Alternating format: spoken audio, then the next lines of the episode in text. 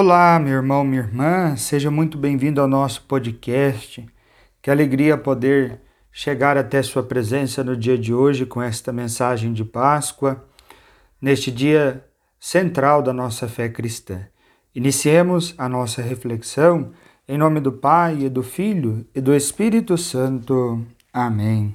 Muito bem, hoje é a Páscoa do Senhor.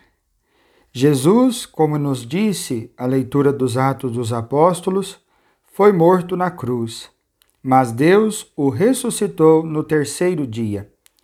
Nós estamos no terceiro dia, no dia que venceu as trevas, na vida que venceu a morte, no dia da recriação, o primeiro, o dia pelo qual converge toda a obra criada.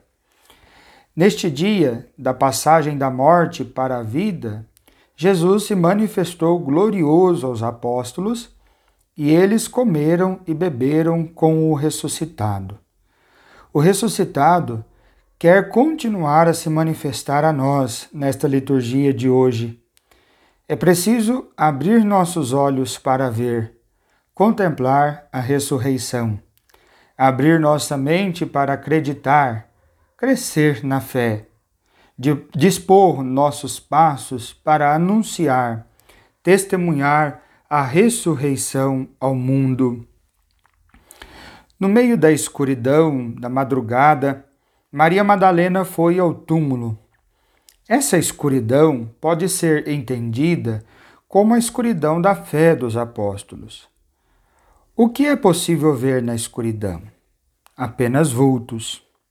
A escuridão de quem não contempla o Senhor impede de ver o ressuscitado.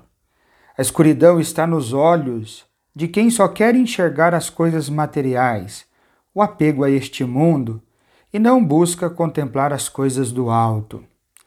Os olhos, no entanto, que contemplam as promessas eternas, conseguem enxergar a verdade das coisas, a sua essência. Pedro vê as faixas que tinham usado para enrolar o corpo de Jesus. Estavam deitadas no chão. O corpo de Jesus as deixou. João viu junto, diz o texto, e acreditou, porque seus olhos estavam nas coisas do alto.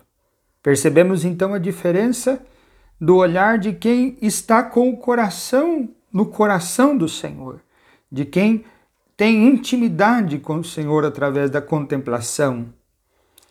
É preciso contemplar o Senhor ressuscitado, o túmulo vazio, para acreditar. Só quem contempla é capaz de acreditar. A ressurreição é muito mais que uma verdade científica irrefutável. Ela é um fato a ser acolhido com amor, com a virtude da fé. Aquele que acredita, primeiro experimentou um tempo generoso de oração com o Senhor, escutou suas promessas, foi por ele curado, lavado, perdoado. Acreditar na ressurreição do Senhor é apenas para quem aceita caminhar com Jesus é o resultado de um caminho de intimidade que muda a essência do nosso ser. De descrentes, passamos a testemunhas do Senhor. Benditos pés que correm nesta liturgia. Vemos Maria Madalena correndo. Também João e Pedro corriam. Os pés apressados, elas são símbolo da urgência de comunicar o que experimentamos. O mundo tem urgência de receber o anúncio da ressurreição. Quem recebe uma boa notícia quer logo comunicar aos amigos, gritar ao mundo. A boa notícia da ressurreição é a verdade que o mundo precisa ouvir. A resposta para as crises do nosso tempo, o fim da guerra, dos conflitos, o fim do medo da doença e da morte. Para quem teme o que é menor, se Cristo ressuscitou, então pode acreditar em algo muito maior. A verdade mais, mais perfeita é a resposta para esta humanidade. Quando Cristo, vossa vida, aparecer em seu triunfo, então vós apareceis também com ele, ressuscitados de glória. Aqui está a verdade mais perfeita, a resposta para a nossa humanidade.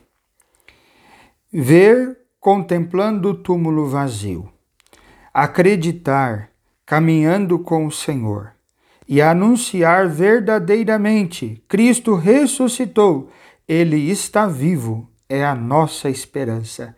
Aqui está a essência deste domingo. Que nossos olhos então se abram, que deixemos nossos ouvidos escutarem este anúncio tão sublime e verdadeiro e saiamos pelo mundo como discípulos, discípulas do ressuscitado.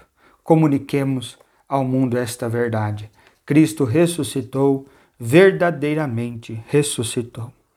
Uma feliz e santa Páscoa para você e para a tua família. Que a bênção de Deus, que ressuscitado está no meio de nós, vivo, verdadeiramente vivo, desça sobre você, sobre sua casa e sua família. Em nome do Pai, do Filho e do Espírito Santo. Amém.